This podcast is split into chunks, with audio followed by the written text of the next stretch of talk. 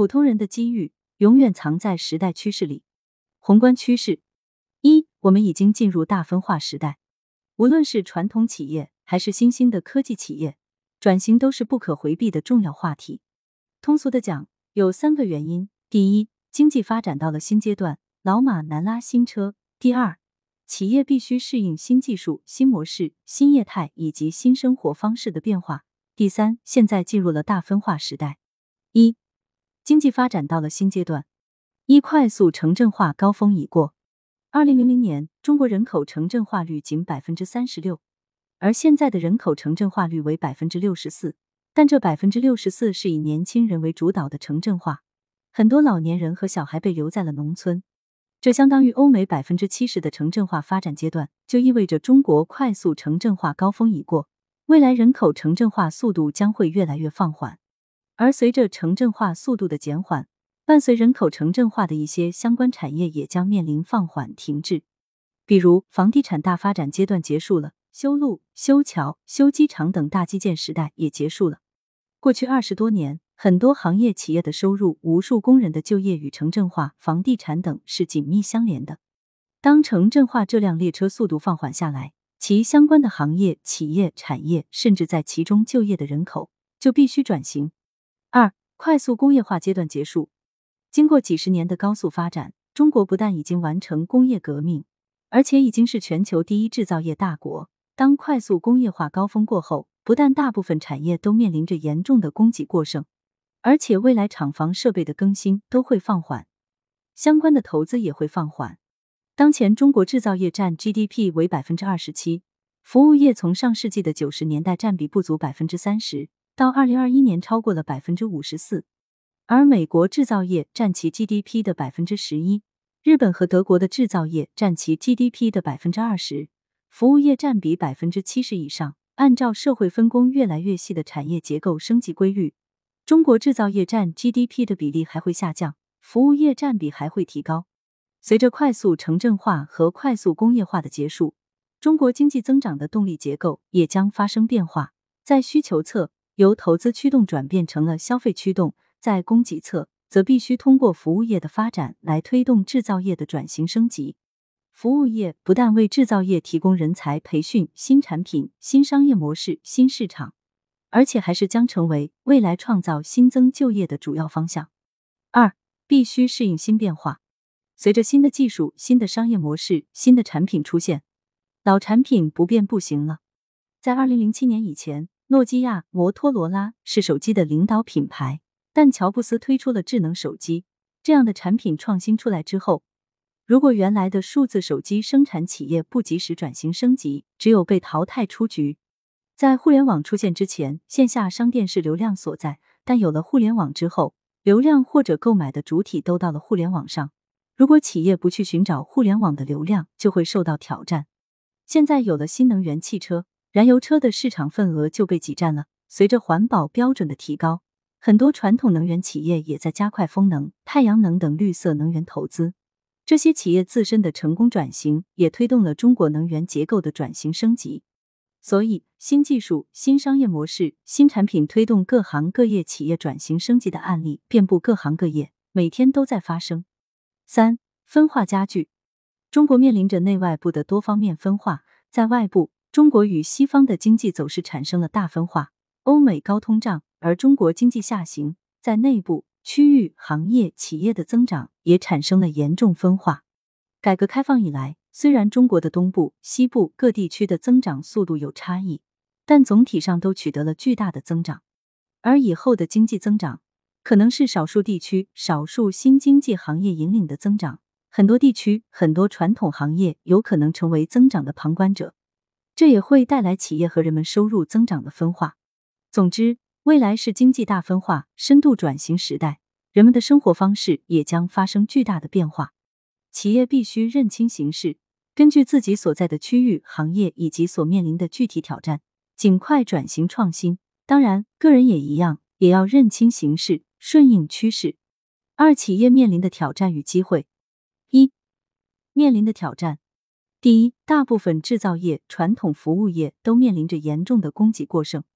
第二，由于疫情冲击以及国际上部分经济体的贸易保护主义等因素，体现出严重的需求不足。二，转型的方向，虽然很多传统行业面临着巨大的挑战，但也有非常多的新机会。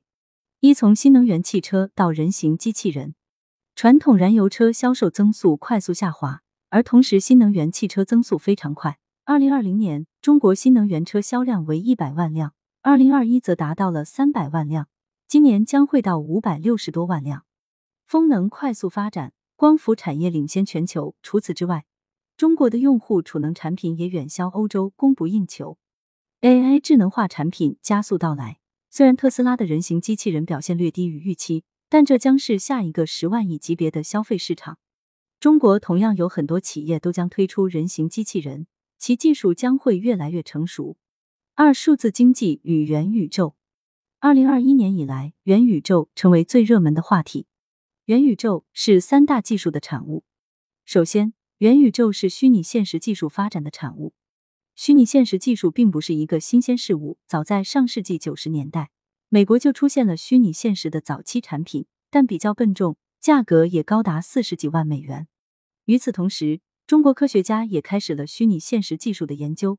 钱学森先生非常支持虚拟现实技术研究，并将其取名为“灵镜技术”。虚拟现实技术经过三四十年的发展，现在一副 AR VR 眼镜仅需人民币两千元左右。它已经从高端的科学军事研究，逐渐走向了 C 端的民众所能消费的产品了。一旦到了普通大众的便捷式应用阶段，虚拟现实技术的发展必然引领我们来到元宇宙时代。其次，互联网的发展推动了元宇宙的到来。第一代互联网需要电脑终端，第二代互联网只需一个手机就能随时在线，第三代互联网除了 AR、VR、XR 头盔之外，无处不在的智能终端都成为登录入口，并让人们体验到更逼真、更沉浸感的感受。同时，大数据、云计算、区块链及人工智能等技术推动了元宇宙的到来。元宇宙中将有大量由人工智能 AI 驱动的虚拟数字人，丰富了虚拟现实的场景。十一月二日，以工信部为牵头的五部委共同出台了《虚拟现实与行业应用融合发展行动计划》。到二零二六年，我国虚拟现实产业目标总体规模超过三千五百亿元。总体来看，虽然很多老的行业、产业、传统企业面临很多挑战，但经济总是不断在往创新的道路上走，总量还在增长，新的机遇也层出不穷。除了新技术、新能源、新产品。新场景、新商业模式都有无限的机遇。三、升级转型，前缘后撤。一流量体验颠覆传统食品行业。一九九九年，西贝莜面村在北京开了第一家店，其店面比较大，有很多包间，其装修风格也是西北农村风格，菜品也多达上百种。到了二零一四年，西贝开始转型，从几百道菜砍到了只有三十三道菜，每个菜都力求做的标准化。店面也开始缩小了，开进了商场，从上千平米到了一百至三百平米的中小型店铺。他做出了非常重要的改变，店铺变小后，厨房也变小了，把这些标准菜品做成预制菜后，在厨房稍微加工一下就可上餐。包房取消后，桌面也做成三四个人坐的小方桌。在服务上推出了限时上餐，所以翻台率也特别快。西贝年营业额从二零一四年的五亿元变成了高峰时期的五十多亿元。为什么有了十倍的增长？因为它顺应人们生活方式的改变，进行了产品转型创新、生产方式改变、消费场景转型、商业模式转变。如今疫情冲击下，之前的产品场景模式是否还适应显示情况？当餐饮消费者的流量从线下转到了线上，不做送餐，不做预制菜行不行？如何转型创新？但从流量角度而言，流量在街面的时候，开店就要选择街面；流量到了商场时，店面就要跟着进猫。如果流量到了网上，就得想办法上网开店。除了流量变了，人们的生活方式也变了，那么企业的产品要变，商业模式、经营模式、生产模式都要变化。餐饮企业尚且面临着这么大的转型升级挑战，制造业亦是如此，工程建筑也一样。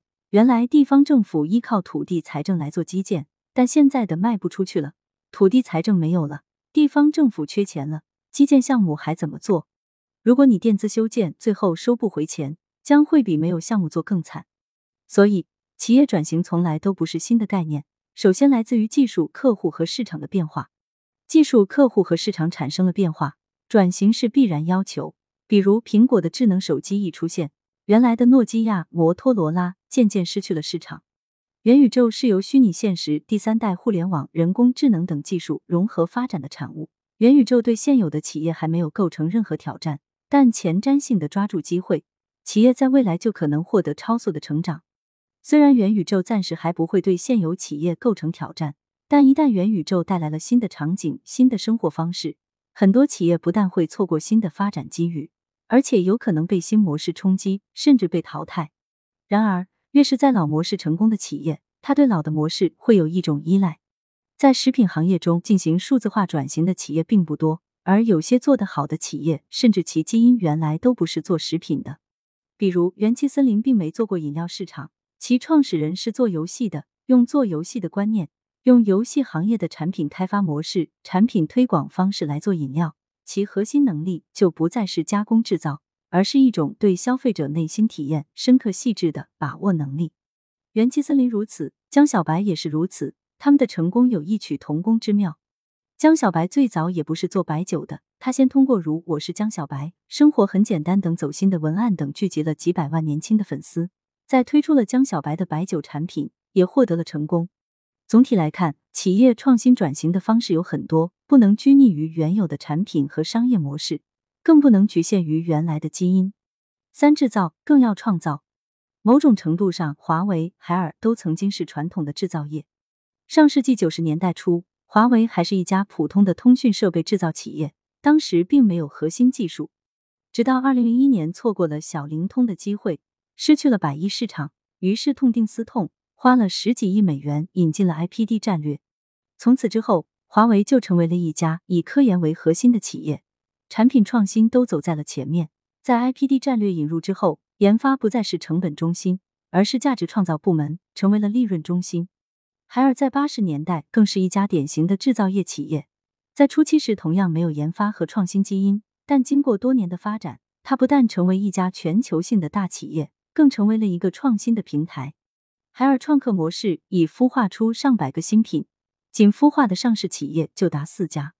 用张瑞敏先生的话来说，海尔的创客模式把人当成一个能量球，每个人都可以提出自己的想法创意，海尔在财务后台上给予支持，甚至还可以设立公司，创客就一步一步前行，同时也成就了海尔的创新基因。不论是传统的餐饮业，还是传统制造业。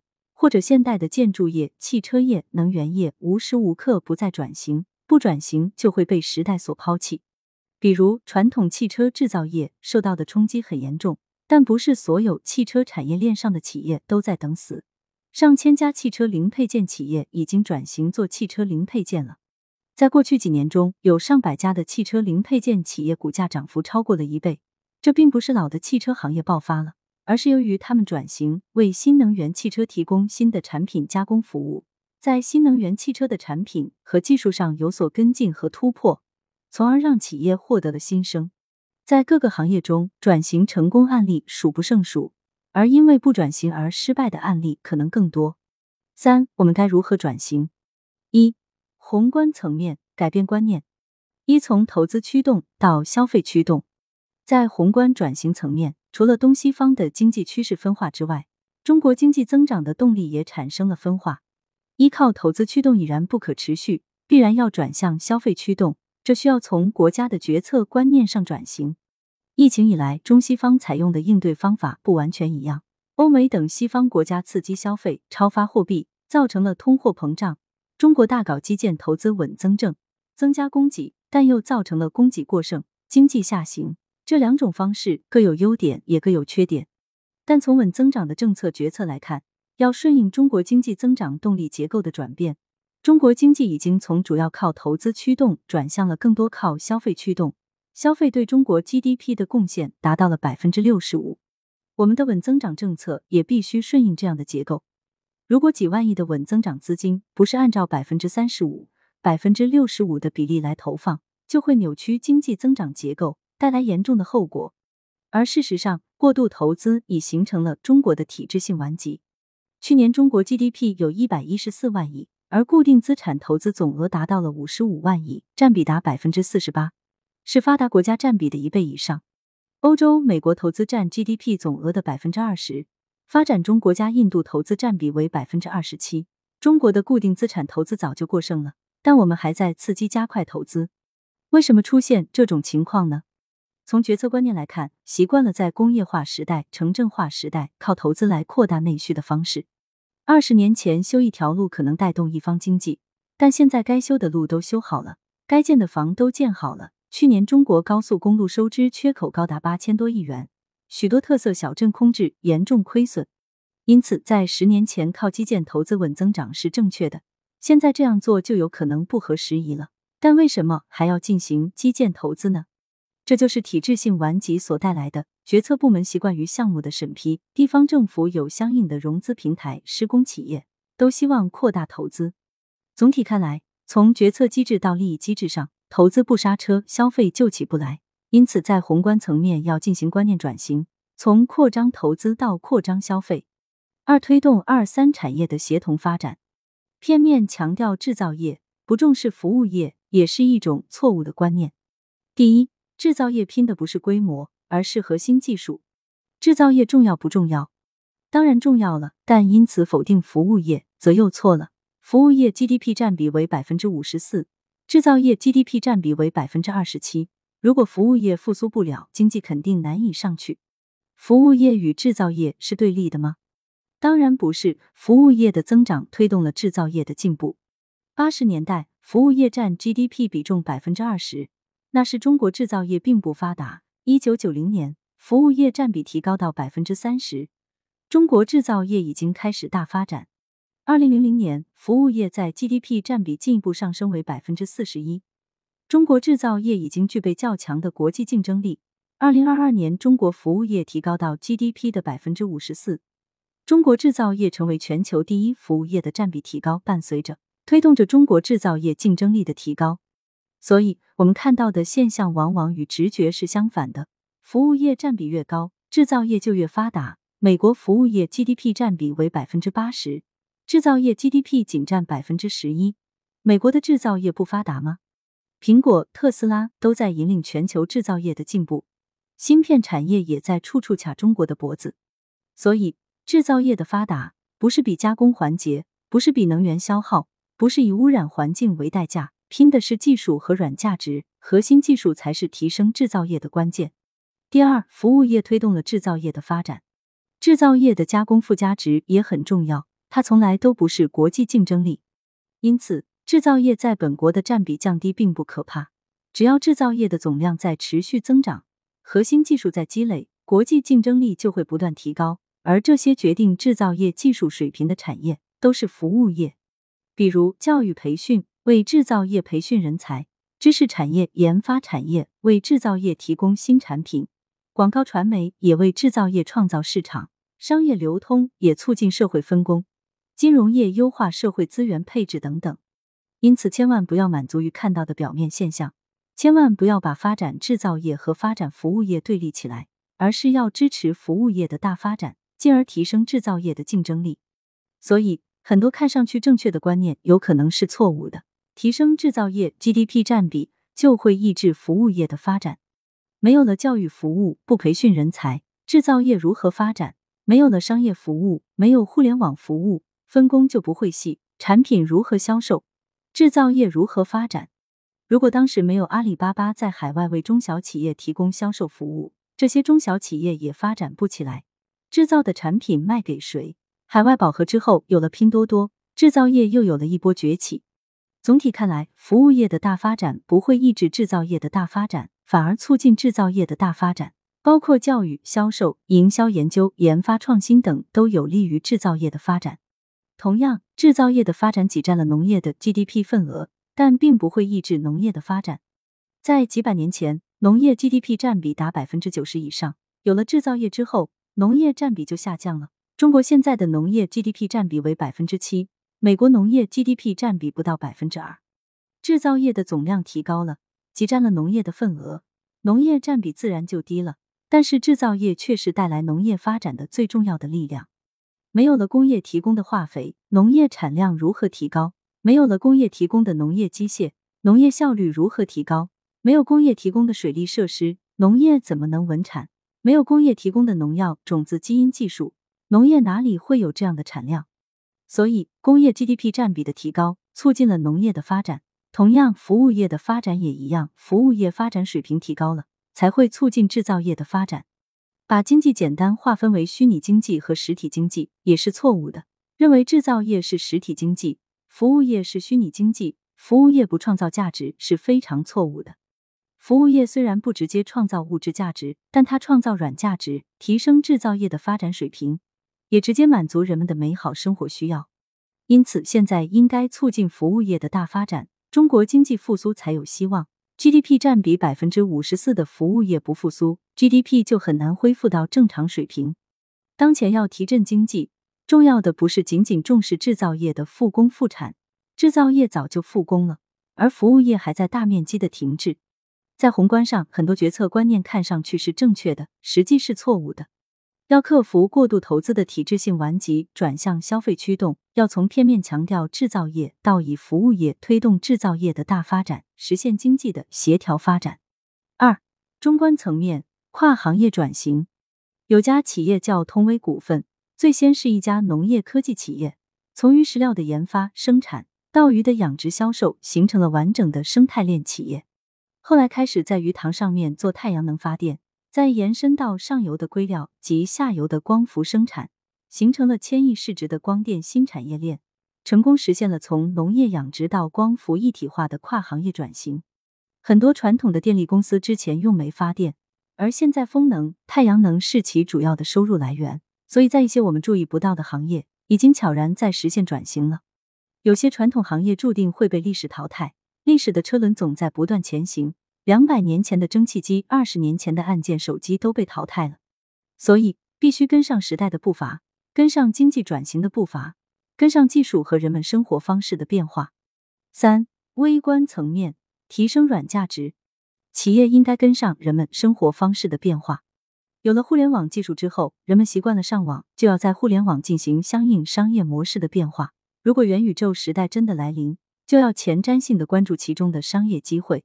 当然，产品的创新非常微观了，除了采用新技术，也可以进行场景的创新。滴滴打车用的还是原来的汽车，道路也还是那些道路，就连扫码技术也不是他所原创的，但他把这些技术结合起来。就创造了一种新的消费模式，改变了我们的出行方式，也严重冲击了传统的出租车行业。共享单车也没有技术创新，自行车、扫码、移动定位、移动支付都不是新技术，但他把这些技术结合起来，就创造了一种新的消费场景，改变了人们最后一公里的出行方式。所以，产品创新可以改变人的生活方式，场景创新一样可以改变人的生活方式。除此之外，认知价值的创造，体验价值的创新很重要。梵高生前画作一文不值，去世前也没卖出去几幅画，但为什么后来就值上千万美元呢？这些价值是谁创造的？是过去一百多年中专家的点评叙事文化创造了画作的价值。我们的产品是否顺应了文化的潮流？有没有推波助澜，把它变成某种文化潮流、某种生活方式的代表呢？产品研发、场景创新、认知创新都是企业的软价值。我们既要在供给侧创造产品价值，也要在需求侧创造产品的认知价值。四、把握大势才能正确的转型。首先要把握未来的大势，尤其是不能与宏观趋势对着干。要了解全球通胀的背景和潜在的衰退风险，了解中西方经济走势分化对各行业的影响，还要了解区域经济的分化。资源和要素的流向及其影响，比如中国未来北上广深还会吸引人才、技术、资金等生产要素；成都、西安等大城市人口不断增长，导致生产要素不断集中，周边的人口和要素则会流出，房价也会下跌，资金流动也会向大城市集中。而珠三角正好相反，深圳和广州其生产要素已经往外移。大湾区的其他城市则有可能接纳这些人口、资金、技术，成为受益者。把整个宏观大势看清楚，再把生产要素流动的方向看清楚，还要把技术演进的路径看清楚。汽车行业一定要向新能源汽车方向靠拢；能源行业一定是往新能源方向去切换；制造业一定要往人工智能或者机器人方向去替代；C 端消费品行业一定要引领人们生活方式变化，关注元宇宙这种改变人们生活方式的新趋势。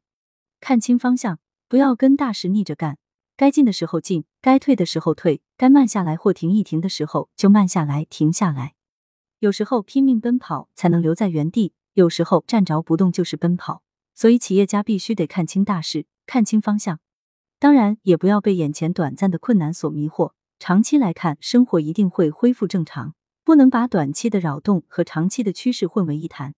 结语：经过四十年的快速城镇化和快速工业化，到如今。全球经济包括中国经济都到了一个大分化时代。